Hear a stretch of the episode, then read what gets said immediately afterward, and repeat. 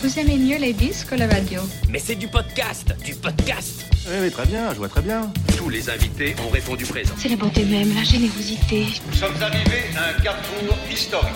Nous sommes en veine de générosité tous les deux. Qu'est-ce que cela signifie? Le Podcaston, c'est le premier rassemblement caritatif des podcasts francophones propulsés par Altrui. Nous vous remercions de soutenir les associations qui seront mises en avant pendant cet événement. Bonjour à toutes et à tous et bienvenue au Café du Market. Mais aujourd'hui, on va pas parler marketing parce que le Café du Market participe au Podcaston, qui est le premier événement caritatif qui rassemble les podcasts francophones. L'objectif, c'est de mettre en avant le travail des associations pour collecter des dons et promouvoir les valeurs d'altruisme et de solidarité. Et donc aujourd'hui, je suis avec Clémence et Guillaume de l'association Wings of the Ocean. Bonjour tous les deux. Bonjour. Bonjour. Euh, bah, je suis ravi de vous avoir sur le podcast. Ben, déjà parce que c'est un, sujet un petit peu particulier, ça, sort de ce qu'on fait d'habitude et puis euh, votre, mission me touche euh, particulièrement, mais je vais vous laisser du coup présenter un petit peu bah, déjà qui vous êtes l'un et l'autre et puis après du coup on parlera de ce que vous faites. Super. Et ben, merci de nous avoir accueillis, nous accueillir sur ce podcast. On est ravis aussi d'être là et de pouvoir parler de Wings of the Ocean. Du coup, moi, je suis Clémence Genin et je suis la responsable de communication de l'association. Et j'ai commencé, euh, j'ai quitté mon travail en, en mai l'année dernière pour rejoindre en tant que bénévole l'association. Donc d'abord sur euh, la mission d'Arcation et après sur le SILA qui est un des bateaux de l'association. Et Ok. puis finalement, euh, voilà, j'ai rejoint le board de communication à la fin de l'année. Oui, merci beaucoup de nous accueillir. Moi aussi, ça me fait très plaisir d'être là. Donc, moi, je suis Guillaume Hervaux et je suis le responsable de la sensibilisation. Euh, donc, mon travail, c'est d'avoir, de porter la parole des experts sur la pollution plastique et sur les déchets sauvages en, en milieu naturel et d'amener ça sur le terrain euh, sous, sous tout un tas de formats très variés euh, dont on parlera tout à l'heure. Et, euh, et à la base, moi, c'est pareil. J'ai tout plaqué à un moment donné, il y a quelque chose comme deux, trois ans. J'ai vendu toutes mes affaires et puis je suis parti euh, sillonner l'émission Wings. J'ai fait toutes les missions Wings et, et naviguer euh, en Méditerranée et en Atlantique, à participer à beaucoup de dépollution et à Ouais. prendre un peu plus en compte l'ampleur de, de la problématique, ce qui m'a donné beaucoup envie de donner du sens là-dedans, d'où la, la sensibilisation. Ok, bah c'est, euh, j'allais dire pour le coup, effectivement, c'est des parcours très engagés. Au final, vous avez quitté un petit peu tout, euh, votre job et tout pour vous lancer dans le travail euh, de l'association. C'est super, super inspirant. Mais justement, voilà, Guillaume, t'en as, t'en as brossé un petit peu le, enfin, t'as, glissé quelques mots-clés, mais euh, j'allais- est-ce que du coup, vous pouvez nous présenter un petit peu bah, l'association? C'est, à, à quel sujet vous vous attaquez, quoi? Euh, Wings of the Ocean est une association de dépollution euh, des océans, donc qui lutte contre la pollution plastique dans les océans à travers deux leviers, qui sont la dépollution et la sensibilisation. Euh, L'idée étant de, lutter contre euh, cette pollution plastique qui envahit nos océans et qui a pas mal de répercussions du coup sur que ce soit la biodiversité marine, le rôle des océans et même sur sur nous et notre santé. Voilà, et puis, et puis Wings of the Ocean, c'est, pas seulement une association qui fait de la dépollution et de la sensibilisation. On- j'a- J'ajouterais à ça qu'on a, on fait aussi l'expérience d'avoir envie d'un, monde un peu nouveau. On vit beaucoup ensemble. Euh, Il y, a, y a beaucoup d'apprentissage de vivre ensemble chez Wings, avec euh, le fait d'incarner des valeurs au quotidien, que ce soit par euh, un régime alimentaire euh, vegan quand on est, quand on est à bord des missions, ou, ou par le fait tendre vers le zéro déchet, etc. On essaye de creuser des pistes de résilience parce que on a, une association qui s'est fondée sur euh, aussi une, prise de conscience euh, d'un monde qui change et euh, personne ne sait vers quoi, mais on se rassemble entre, gens qui s'éveillent à ça, en, en tout cas qui, cherchent à se sentir un peu moins seuls dans ce questionnement-là et à chercher conjointement. Ok, ouais, effectivement, tu- je pense, bah, en même temps, ça fait, euh, j'allais dire, ça fait un petit peu sens quand on s'attaque à des missions comme ça, au final, de se retrouver aussi autour de valeurs communes euh, que vous portez du coup à travers l'assaut, quoi. Complètement. Euh, super. Et du coup, euh, ouais. pour compléter, euh, le- l'association, euh, elle se compose avec deux typologies de missions, des missions itinérantes et des missions à terre. Donc, au niveau des missions itinérantes, on va avoir deux bateaux, le Kraken, qui est le voilier emblématique de l'association, et le Scylla, qui est un deuxième bateau euh, qui est rentré dans l'association en janvier de l'année dernière et qui sillonne les côtes atlantiques. Et puis, les missions à terre, en fait, on va avoir un modèle un peu spécial chez Wings, c'est que les bénévoles restent euh, un mois minimum, ils sont à temps plein. Du coup, ils sont euh, accueillis, euh, logés, nourris et blanchis. Et donc, pendant six mois, en permanence, on va avoir ces bénévoles super motivés qui vont réaliser trois dépollutions par semaine et des actions de sensibilisation en parallèle. Et donc, c'est ça qui donne aussi cette force à Wings of the Mmh. Ocean. Puisque on a des bénévoles à temps plein et donc c'est moins ponctuel. Ce qui fait qu'aujourd'hui, on est la première association française de dépollution en nombre de dépollutions, grâce justement à ce nombre de, de, de dépollutions réalisées en, en, de manière intense pendant six mois. Et à mmh. côté de ça, on a pas mal de gens créatifs. Donc, euh, on a aussi la création d'un label qui permet aux plaisanciers de, de s'intégrer euh, aussi dans cette, euh, dans cette démarche de lutte environnementale contre la pollution plastique. Et donc, en fait, on leur promet, on leur propose un kit de dépollution et ils s'engagent à réaliser trois dépollutions sur l'année où ils veulent. Et ça permet de dresser une cartographie des lieux qui seraient pertinents de dépolluer et en même temps de, les intégrer euh, pour s'adresser aussi à une cible euh, de plaisanciers nautiques. Ok, intéressant. J'allais dire justement, tu l'as, tu l'as un petit peu brossé parce que du coup, vous avez ces bateaux euh, et ces opérations de désensibilisation. Concrètement, comment ça se passe vos actions? Euh, Du coup, comment est-ce que, bah, quel type d'action vous menez? C'est donc tu en as un petit peu parlé, mais si tu peux rentrer un petit peu dans le détail de ce que vous faites. Ouais. Je vais parler de la dépollution. Ouais. Et puis Guillaume va parler de la sensibilisation. C'est nos deux grands leviers de, dans la dans la dans l'association. La dépollution, c'est identifier des zones, surtout des littoraux euh, ou des digues, ou voilà, toute zone proche de la mer. Et, euh, et pendant euh, une heure, même peut-être plus, nettoyer. Donc, quand on, on ce qu'on entend par dépollution, c'est effectuer des ramassages de déchets. Donc, on le fait à la main avec des gants ou des pinces. Et, euh, et on ramasse. Et en fait, on va ensuite rassembler tous nos déchets et les trier pour les caractériser jusqu'à 33 catégories, qui permet après, pour chacune de ces catégories, de les peser euh, et du coup de, de pouvoir euh, centraliser toutes ces données qu'on va ensuite renvoyer à une association, euh, ce qui va permettre d'identifier selon les zones quels sont les déchets prédominants et du coup peut-être s'adresser aux collectivités pour pouvoir lutter contre ce déchet massif. Voilà Et, et je, j'aimerais compléter sur la dépollution. Euh, la, la, question qu'on a souvent, c'est donc vous ramassez en mer puisque vous avez des, des, des bateaux. des bateaux, exactement. Euh, mais en fait, voilà, on a essayé en 2019, par exemple, d'aller, euh, tu as forcément entendu parler, Axel, des, des continents de plastique. Mmh. Euh, bon, il s'agit pas réellement de continents sur lesquels on peut faire du vélo, hein, c'est plus des soupes de microplastiques. Il y a cinq zones mmh. d'accumulation dans les océans qu'on appelle des gyres, c'est des grands courants rotatifs, voilà exactement. Euh, et donc en 2019, le Kraken a, a, été armé avec 35 femmes et hommes pour euh, pour partir en expédition là-bas et puis tenter de ramasser en mer. Bon, c'est on n'a pas du tout réussi n'a pas du tout réussi. Les déchets étaient trop éloignés les uns des autres et c'était pas cohérent la dépense de kérosène par rapport au plastique ramassé. Mmh. Euh, et donc c'est pour ça qu'en fait voilà, après des recherches, on a compris qu'en fait 80% des déchets que tu vas trouver dans les océans, ils proviennent des continents, de l'intérieur des terres. Il y a 10% qui viennent de, du milieu de la mer, donc euh, les, les, usagers de la mer, 10% mmh. qui viennent des littoraux et 80% qui viennent de l'intérieur du continent. Donc de là où on se trouve euh, tous les trois probablement. C'est pour ça que Wings maintenant euh, dépollue les littoraux en incarnant une forme de dernier bastion avant que les déchets n'arrivent dans l'océan, parce que ça devient très compliqué ensuite de les ramasser. Mmh et, euh, et, les bateaux aujourd'hui nous servent à accéder à des zones qui, par exemple les îles Salvagènes sur lesquelles on a été, c'est des îles où il n'y a que les rangers qui peuvent y aller, c'est interdit au public, etc. Nous on a eu le droit d'y aller parce que c'était le Kraken qui était à la voile et qu'on dépolluait. Donc ça nous permet quand même d'accéder à des zones, mais on dépollue pas en mer. Voilà. Il fallait clarifier ce point-là, je pense. Oui, tu as raison, effectivement. De, de, de, pouvoir remonter à la source aussi, au final, c'est là que tu vois tous les enjeux de la sensibilisation, du coup. Parce que le, le mieux, c'est d'éviter d'avoir besoin de ramasser, j'imagine. Mais quelle excellente transition, absolument. En fait, euh, bon, j'ai fait une centaine d'actions de dépollution. Il y a un moment donné, on le sent que c'est un petit peu, forcément, ça prend de l'énergie mentale aussi. Mmh. De, c'est long, c'est un gros chantier et on est petit et on en a bien conscience. Euh, et c'est pour ça qu'on est content de fonctionner en équipage. Mais voilà, on a quand même cette sensation à que bon, il faut y aller. Euh, on a la sensation en fait de décoper une baignoire qui est en train de déborder et d'inonder la salle de bain.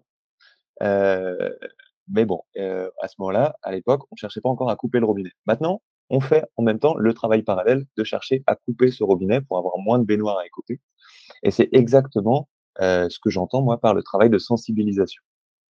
Alors concrètement, euh, concrètement en fait, on, a tout plein d'outils nous en sensibilisation. On se base sur un corpus pédagogique. C'est une trentaine de pages qui vont bientôt être mises en open source, euh, avec une mise en lumière de beaucoup de problématiques qui sont méconnues du grand public sur la pollution plastique. avec six chapitres, c'est à partir de 12 ans, et voilà, c'est vulgarisé, c'est infographié. Et on découle tout ça en modules. Euh, en création, en ce moment, il y a le module nautisme qui va être à destination des usagers de la mer, qui, mmh. ont, qui, qui, qui sont aussi très acteurs dans la pollution plastique. Hein. Euh, il ne faut pas penser que, puisqu'on aime la mer, on sait en prendre soin. Malheureusement, il y a un manque d'éducation à ce sujet-là. Euh, il y a le module euh, jeunesse et scolaire, parce qu'on a aussi à cœur de former ces nouvelles générations. Euh, aussi parce que c'est notre rôle, mais aussi parce qu'on place des espoirs en eux et que c'est plus facile de d'amener un enfant à, à créer de l'empathie avec la nature qu'un adulte parfois aussi. Mmh Donc voilà, ces deux modules. Et concrètement, sur le terrain, on propose des rencontres, des conférences, des interventions, des stands sur des événements. Euh, on organise des dépollutions avec des, avec des grands jeux de dépollution, de la sensibilisation. On fait visiter nos bateaux, nos lieux de vie. Euh, voilà, on a créé un compte pour les enfants également, euh, de l'animation dans les campings pour les missions qui partent là-dessus, des ateliers d'écriture, des ciné-débats, euh, la fresque du plastique. On, on, a toute une myriade de d'outils de, de sensibilisation qui nous permettent de faire ça. Et l'objectif dans tout ça, c'est aussi d'encourager, parce que j'aimais bien dans ce que disait Clem, Clément, c'est que c'est que nos bénévoles, il y a, il y a quelque chose de, on vit, on vit tous ensemble, et, et il y a quelque chose de fort là-dedans. Euh, c'est aussi ce qu'on vient tous trouver chez Wings, cette aventure humaine. Mmh. Et euh, quand on arrive sur une mission, avec la sensibilisation, entre autres, on peut s'approprier la mission et devenir créateur. C'est ça qui est ça qui moi m'a plu dans cette association, c'est qu'il y a une grande liberté de création. Et en sensibilisation, il y a plein d'outils qui sont déjà créés, etc. Mais on encourage en permanence la création de la part des bénévoles.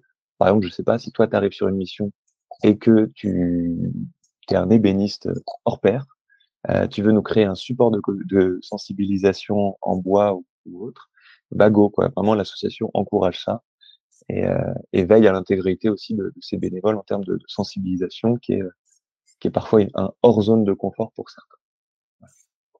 Ok, super, euh, super intéressant sur toutes les actions effectivement que tu peux mener. Et comme tu le dis, effectivement, au niveau des enfants, c'est certainement, bah, bon, c'est l'avenir aussi. Et puis c'est plus malléable, ou en tout cas moins arrêté sur les idées euh, préconçues qu'on peut avoir. C'est peut-être plus facile, euh, du coup, aussi d'aller toucher à, ce moment-là, on va dire, en tout cas. Ça marche. Du coup, c'est vrai qu'en général, sur le podcast, on est plutôt sur des, problématiques marketing et d'entreprise, mais j'ai au même titre qu'une entreprise qui cherche à attirer des clients. Vous, vous avez tout un tas d'actions de communication parce que vous avez cherché à attirer bah, à la fois des bénévoles et à faire connaître vos actions. Euh, c'est quoi les enjeux de communication d'une association et comment est-ce que vous vous y prenez en fait? Alors du coup, il va y avoir un enjeu de visibilité, de notoriété globale qui va permettre euh, d'activer plusieurs, euh, plusieurs leviers.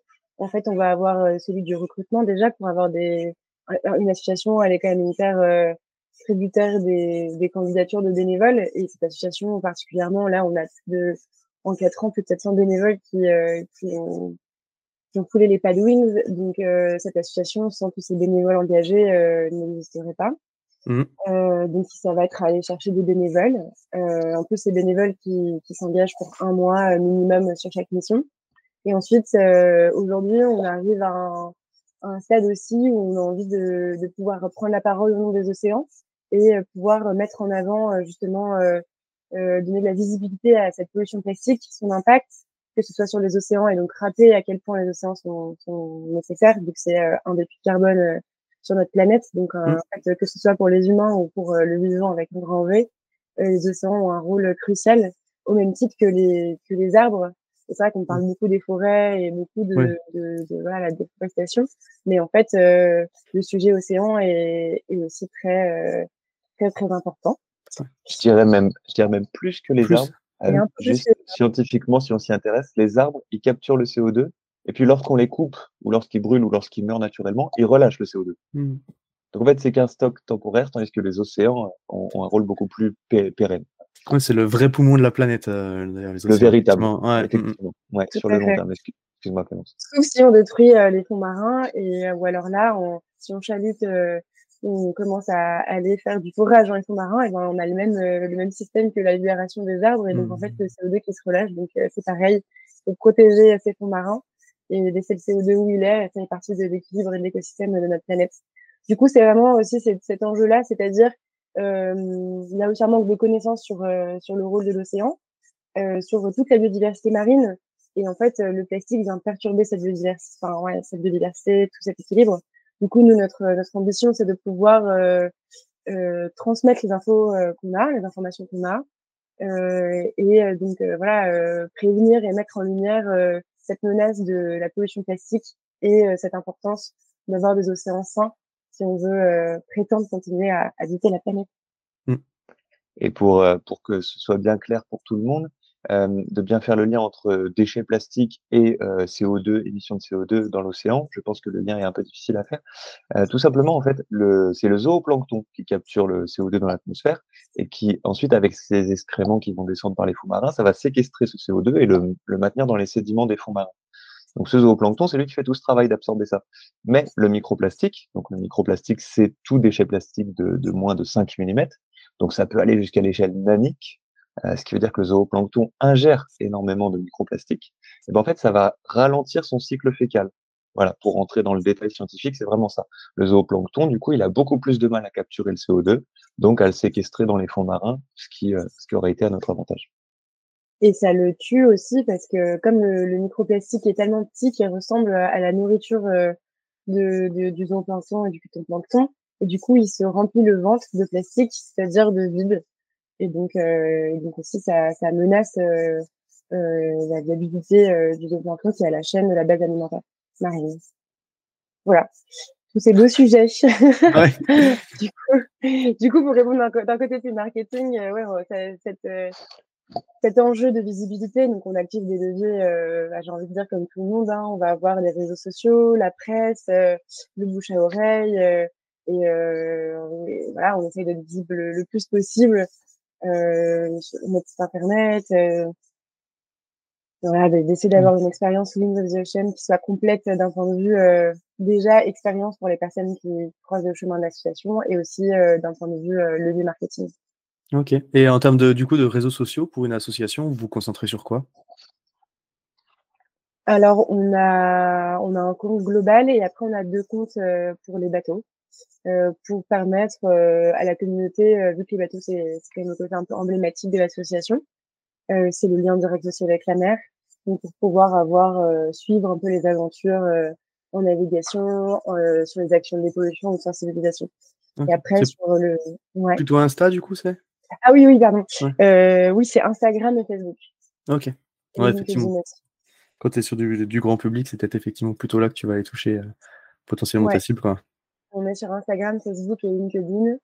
Et en ce moment d'ailleurs, on a lancé une campagne euh, de crowdfunding pour le, financement du, Kraken, enfin la fin du chantier du Kraken. En fait, il faut savoir que notre euh, bateau emblématique, le Kraken, est, euh, est en travaux en chantier depuis novembre 2021. Et en fait, euh, un chantier qui devait durer six mois et en tirant au fur et à mesure, la liste des travaux s'est allongée.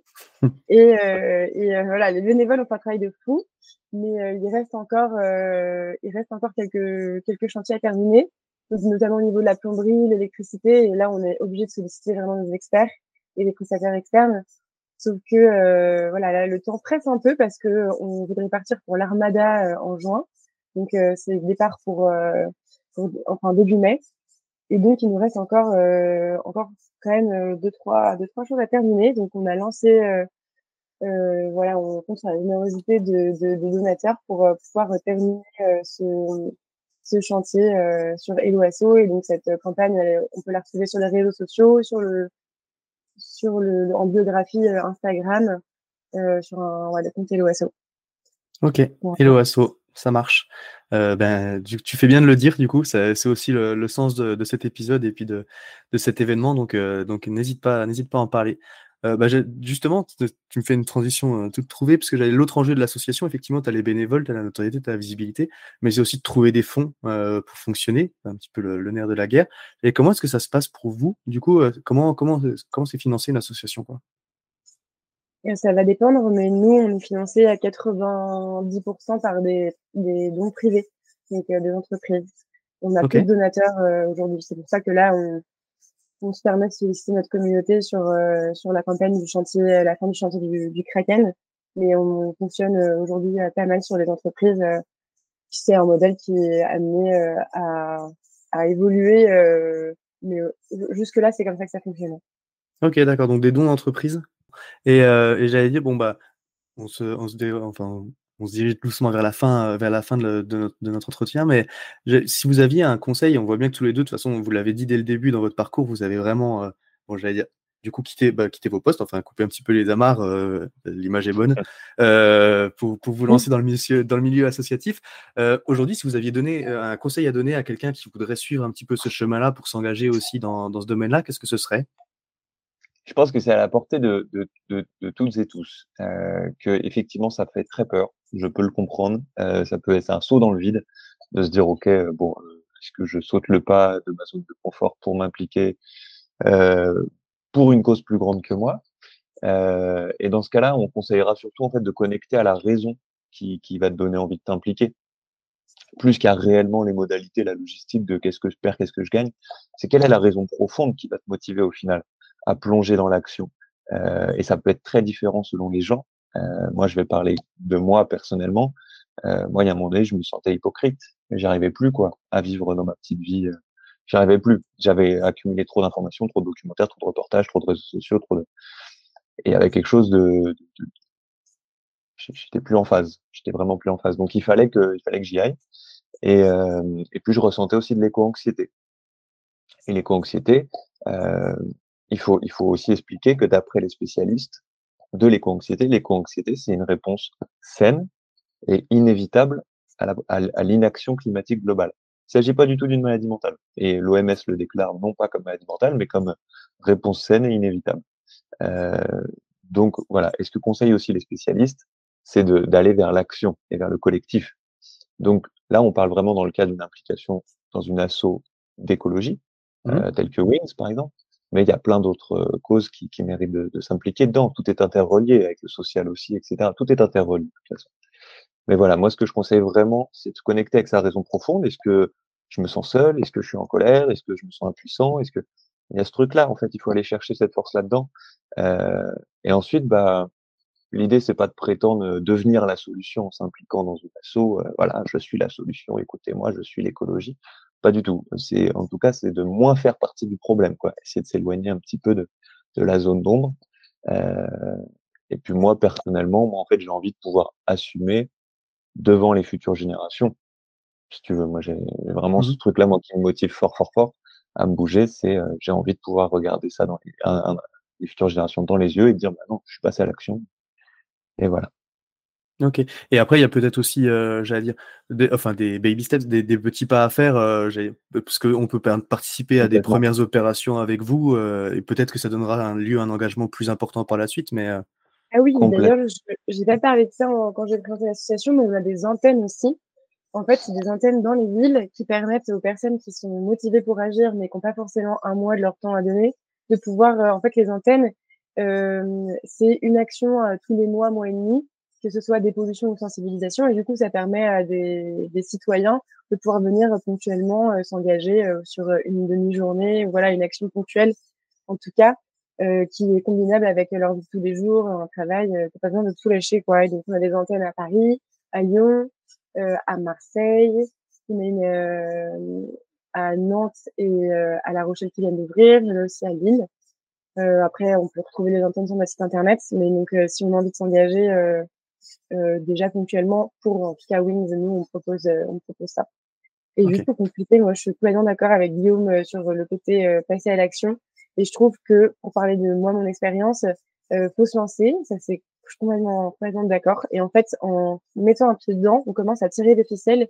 Et moi, ce qui m'a fait vraiment du bien, c'est de commencer à comprendre. Parce qu'on on se rend compte que c'est un énorme, euh, énorme sujet de, de, plein de nœuds et que quand on commence à mettre un pied dedans, on tire une petite ficelle et là, on commence à comprendre tout ce qui se passe. Et comme tout est interdépendant, et ben ça, on, commence à, à, à, effacer un peu les nuages sur ok où est-ce qu'on en est aujourd'hui et pourquoi on en est où euh, on en est là et ça fait du bien euh, ça, ça, répond mmh. l'action et la connaissance apaisent l'éco-anxiété et, euh, et, plus on plus on, plus on comprend ce qui se passe plus on se sent acteur et plus on sait où on peut mettre notre énergie pour euh, que ça ait de l'impact tout à fait et je me permets de compléter je t'en prie sur ces baby steps dont tu parlais il y a aussi ces gens qui peut-être n'auront pas en fait le temps, la possibilité, l'énergie euh, de, de, donner du temps à des associations ou voilà ou même la situation. Euh, mais en fait, c'est ça peut être des énormes baby steps ça peut être des adultes steps de, de, de s'impliquer dans son quotidien. C'est ce qu'on disait tout à l'heure. Nous, notre travail, on travaille sur les bateaux, dans le terrain, sur les missions locales. Nous, on écope la baignoire. Et on sensibilise pour que dans le quotidien des gens, ça change. En fait, les gens qui sont déjà dans leur quotidien, ils ont à portée de main le robinet. Ouais. Que nous, on n'a pas quand on est sur les bateaux.